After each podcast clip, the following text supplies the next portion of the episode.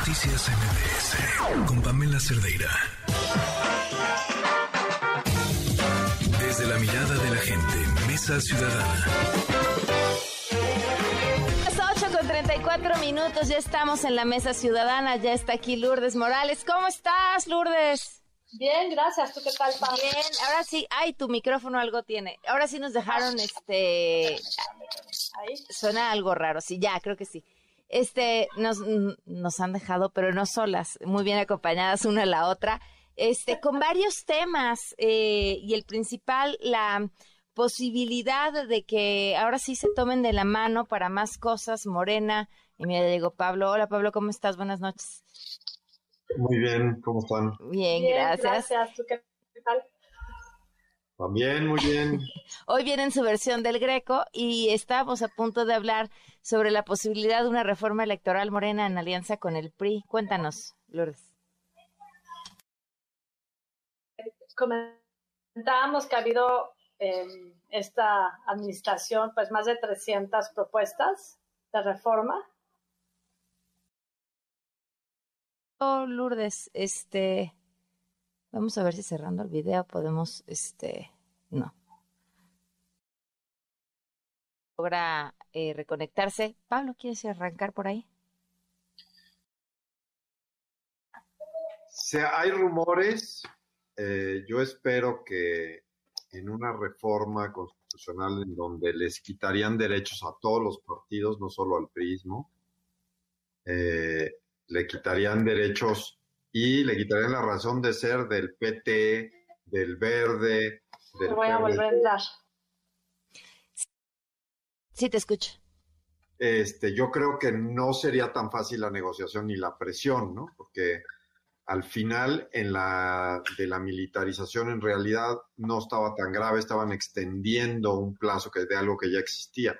Si aceptan una reforma al INE, todos los partidos pierden derechos excepto el, el partido oficial. ¿no? Porque ¿Por la reforma, la reforma que está proponiendo el presidente es básicamente que el Congreso que él controla va, va a nombrar unos consejeros, que el Ejecutivo que él controla va a nombrar unos consejeros y que la Suprema Corte de Justicia, que pues, cada parte de ella está controlada, va a nombrar unos consejeros y de ahí van a ser todos los consejeros del INE y esos son los que van a tomar control. Entonces el presidente tiene dos terceras partes de entrada eh, y entonces pues olvídate lo que va a pasar, ¿no? O sea, ya tendría control de la elección y ahí pues prerrogativas y demás, ¿no? Ahora, Pues, ¿estamos hablando de reforma eh, constitucional o no? Sí, es reforma constitucional. Mm, Sí, pero con el PRI, como le pasó con la otra, sí le dan los números. Yo no estoy tan seguro que el verde, por ejemplo, se preste, porque el mismo verde, en el momento que hace eso, pues de- deja de, de tener razón de existir, que ya Morena pues, ya no lo necesita y entonces digamos que su, su capacidad de, de cobrar por existir deja de ser. Mm, no sé, yo creo que tienes muchas esperanzas en el verde, a pesar de que eso sea lo que piensas del verde. Este, No, no, Lourdes- no, no. sí, sí, sí. O sea, yo digo no solo del verde, de todos. O sea, si votan Claro. una reforma al INE, es un suicidio de ellos mismos como partidos y como políticos. Porque una vez que dejas que alguien se quede en la presidencia, lo primero que hace, o sea, si tú le das todo el control al presidente, lo primero que va a hacer es quedarse con el poder. Y todos los demás políticos se les espuma cualquier posibilidad de, de lo que sea, de negociar Claro, de hacer algo. Claro.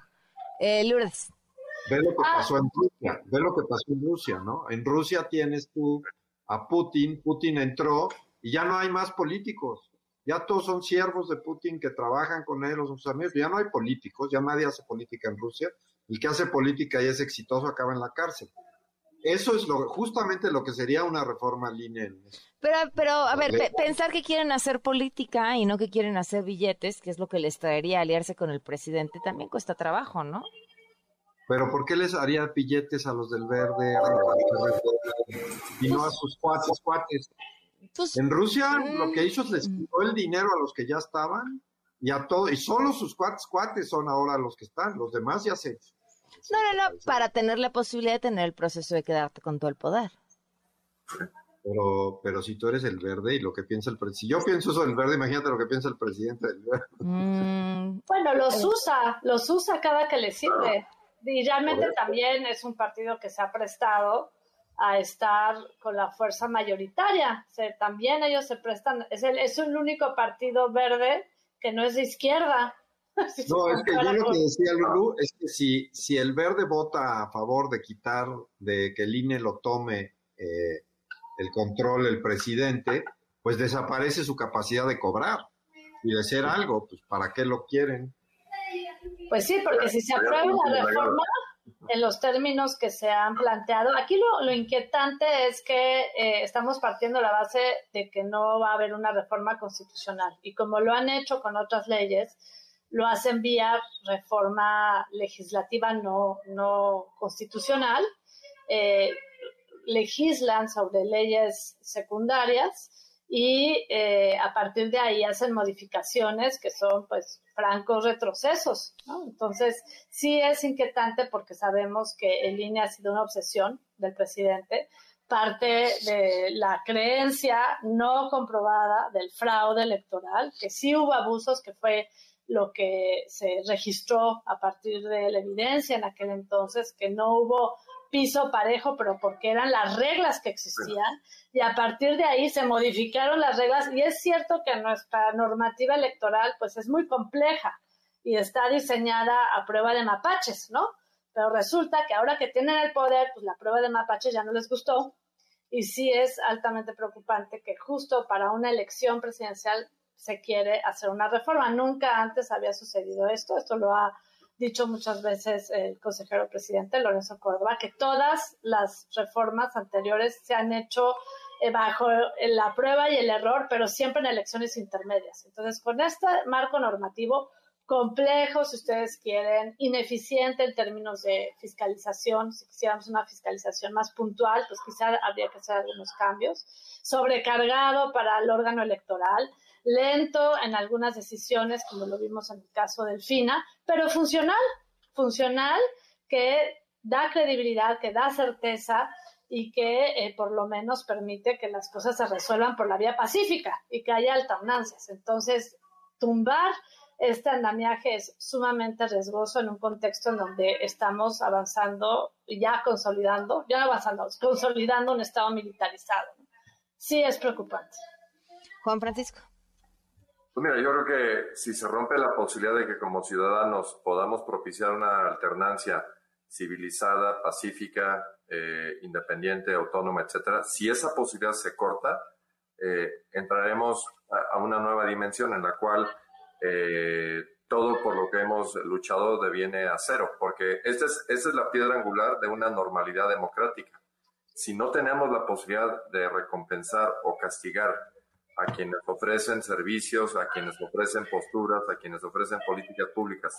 Y esa posibilidad nos va a ser vedada porque ahora eh, el Estado lo encarna una persona o, la postura es que lo que se transformó no puede ser objeto de una revisión ni aún por medios democráticos, eh, entonces la regresión puede ser eh, permanente y esto no admitiría, digamos, un solo ápice de justificación si, si el señor tiene algún trama con lo que pasó en 2006, pues que lo guarde, lo que sea, pero además el mismo sistema fue el que le permitió llegar ahora. Eh, traicionaría lo más esencial de lo que fue justamente su justa democrática y ahora piensa que él tiene el destino manifiesto para el resto del país. Eh, eso, eso no nos parece y, y, por eso la ciudadanía ha mostrado eh, en forma clara que, que no estamos por eso y ayer tuvimos un evento en que la ciudadanía está diciendo si hay otras rutas, si hay otras alternativas y tenemos que apostarle a que haya una mayoría y una eh, pluralidad en el diseño de lo que debe ser el país. Esto no puede ser objeto, insisto, del diseño o la determinación de una persona, sea quien fuere. Ahorita es la coyuntura, pero, pero por INE sí tendríamos que dar una batalla frontal y, y los partidos que aceptaran ese suicidio democrático, caray, yo creo que no merecen ni siquiera el diseño de partido, porque estarían traicionando sus propios estatutos y su misión eh, más pura, que es ganar elecciones. O sea, ¿cómo, se explicaría un partido que amenaza contra la posibilidad de, ganar elecciones porque le va a entregar eh, ese control a, otra institución? aunque momentáneamente sean sus aliados. No pueden ir por esa vía. Es que es absolutamente ilógico y repito, ahí sí, al margen de lo que piensen los líderes partidistas, este, la ciudadanía tendría que montar una ofensiva brutal en contra de una amenaza de ese calibre. Continuamos en la mesa ciudadana, este, no se no se pierdan la oportunidad de entrar a Facebook o a YouTube eh, o en Twitter y ver todo lo que se comenta en el corte, porque seguimos hablando justamente de estos temas y, y nos y, nos enganchamos y luego el, el, tema se pone todavía más interesante. Yo, a ver, no les voy a quitar mucho tiempo con esto porque seguro vienen preparados con datos y temas más duros, pero ¿ya leyeron El Rey del Cash? Yo lo empecé a leer y la verdad es que no, no tengo tanto tiempo, pero me mandaron un resumen. ya, ya vi el resumen también.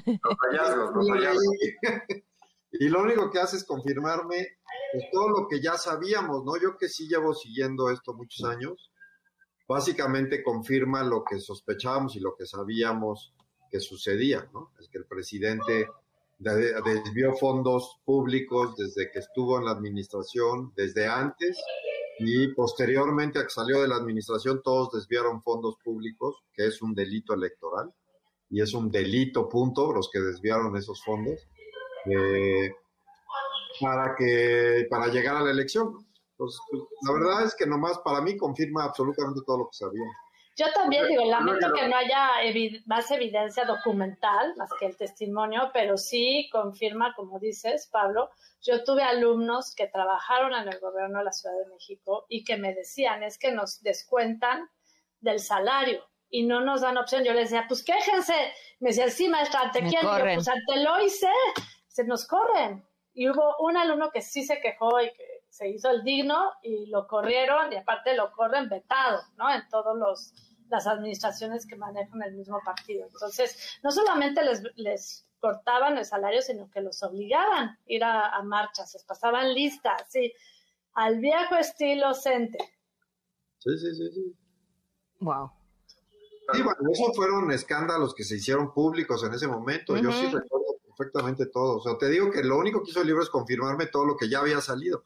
Me dicen, es que los otros, ahí están los hermanos recibiendo sobres, está Imas, el, Ponce, está Bejarano. digo, nada de lo que dicen ni me extraña tantito, ¿no? Juan Francisco. Yo, iba a decir que dos cosas, este, pruebas sí hay, pues hay videos, hay testimonios, hay este, eh, referencias bancarias, o sea, hay muchas cosas que te dejan ver efectivamente que han vivido y siguen viviendo en un mundo de efectivo porque bajo la, no, la regla de no trazabilidad se han, se han beneficiado. Digo, de otra suerte no se entiende cómo alguien puede no trabajar, no tener cuentas, no tener tarjetas y sin embargo eh, recorrer el país de, de diestra siniestra. O sea, es imposible, no, no hay forma de sostenerlo más que con lo que ellos dicen que son aportaciones y que no son corruptelas. Lo que quiero decir es que en 2019, por dicho de ellos, esos delitos de los que ahora dicen que no son, ellos los elevaron al rango de prisión preventiva oficiosa. Entonces, este, es, son delitos que según ellos, por la sola denuncia, tendrían que ir a la cárcel y purgar, y purgar y estar detenidos y estar fuera de circulación hasta que demuestren su inocencia.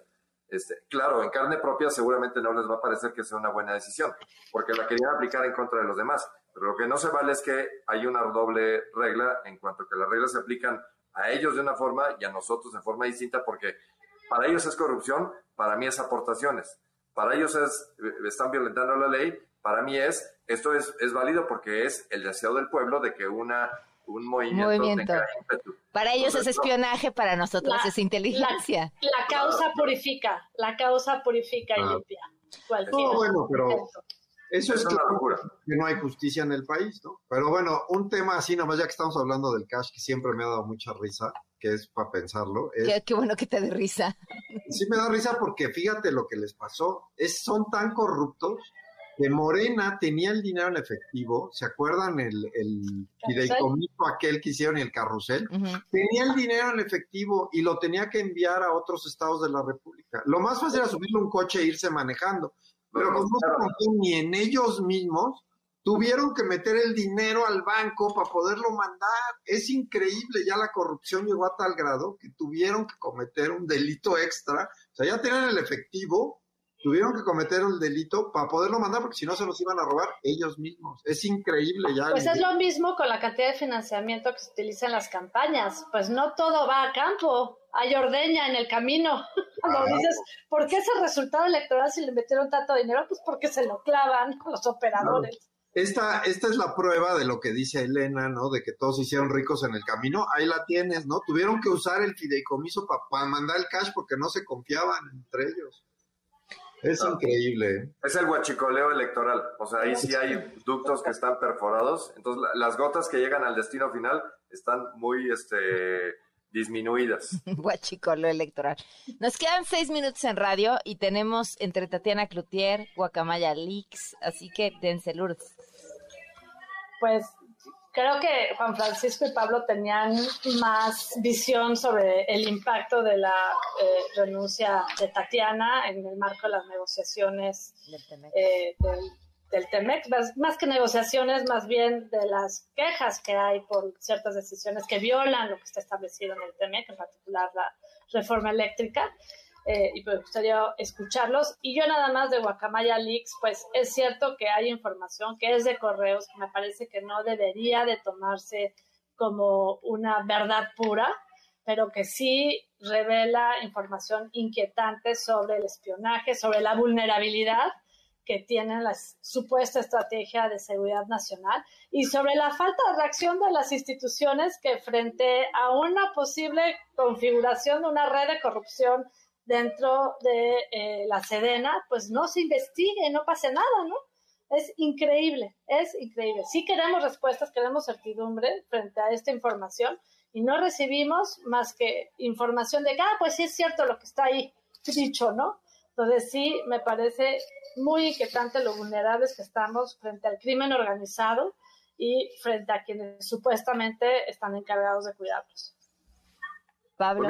Pues la, salida de Tatiana, sí es un eh, reflejo muy claro de que agotándose el plazo previsto en el TEMEC para que hubiera las negociaciones y evitar al panel, eh, claramente eh, se agotó el margen de maniobra de la secretaria. ya no tenía eco alguno. Entiendo que incluso a veces ya ni siquiera la recibían en Palacio. No había nada. Ya no digas que no le dieran abrazos. Es que ya no le daban ni siquiera la interlocución ante lo que es claramente un suicidio si pasamos al panel. No hay forma que ese panel salgamos adelante. Los expertos van a determinar lo que todo el mundo sabe, que es que México está infringiendo las obligaciones que están ahí previstas. Pero teníamos una válvula de escape para obtener una solución que fuera políticamente rentable y que técnicamente fuera aceptable. De hecho, se habló inclusive de alguna extensión del plazo para que las negociaciones continuaran.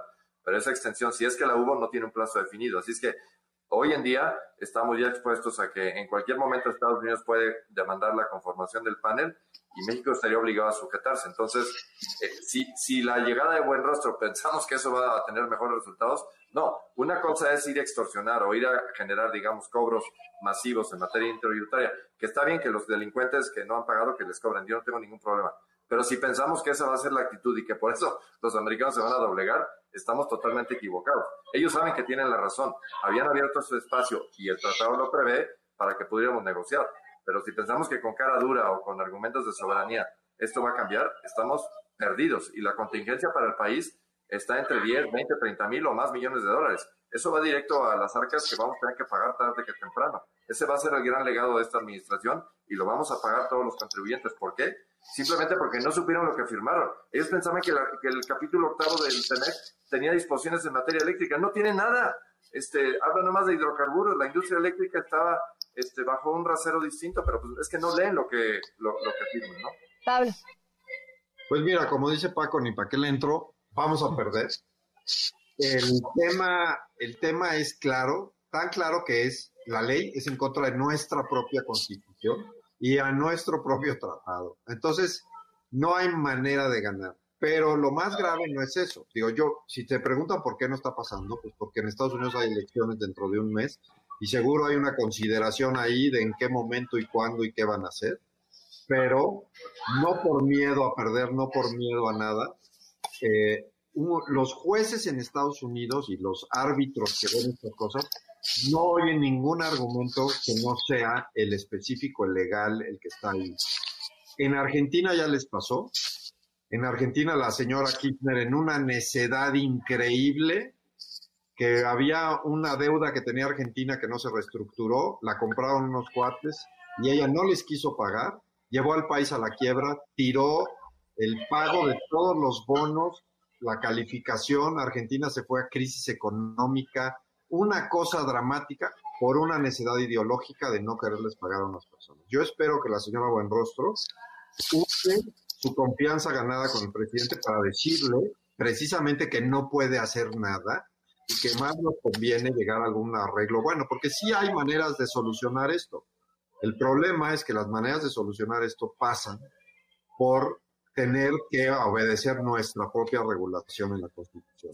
a lo que nos comprometimos. Pero el costo puede ser altísimo. el costo va a ser bestial. Yo les digo una cosa, no creo, bueno, ya tengo que despedir en radio, pero no creo que el costo le importe. No, no le importa a él, por supuesto que no. Nunca le Pero a los demás sí. Sí. Pero, pero lo que sí le importa es la devaluación. Y si hace esto, nos lleva el tren, ¿eh? porque sí nos quitan la, la, la calificación y sí se caería. Noticias MBS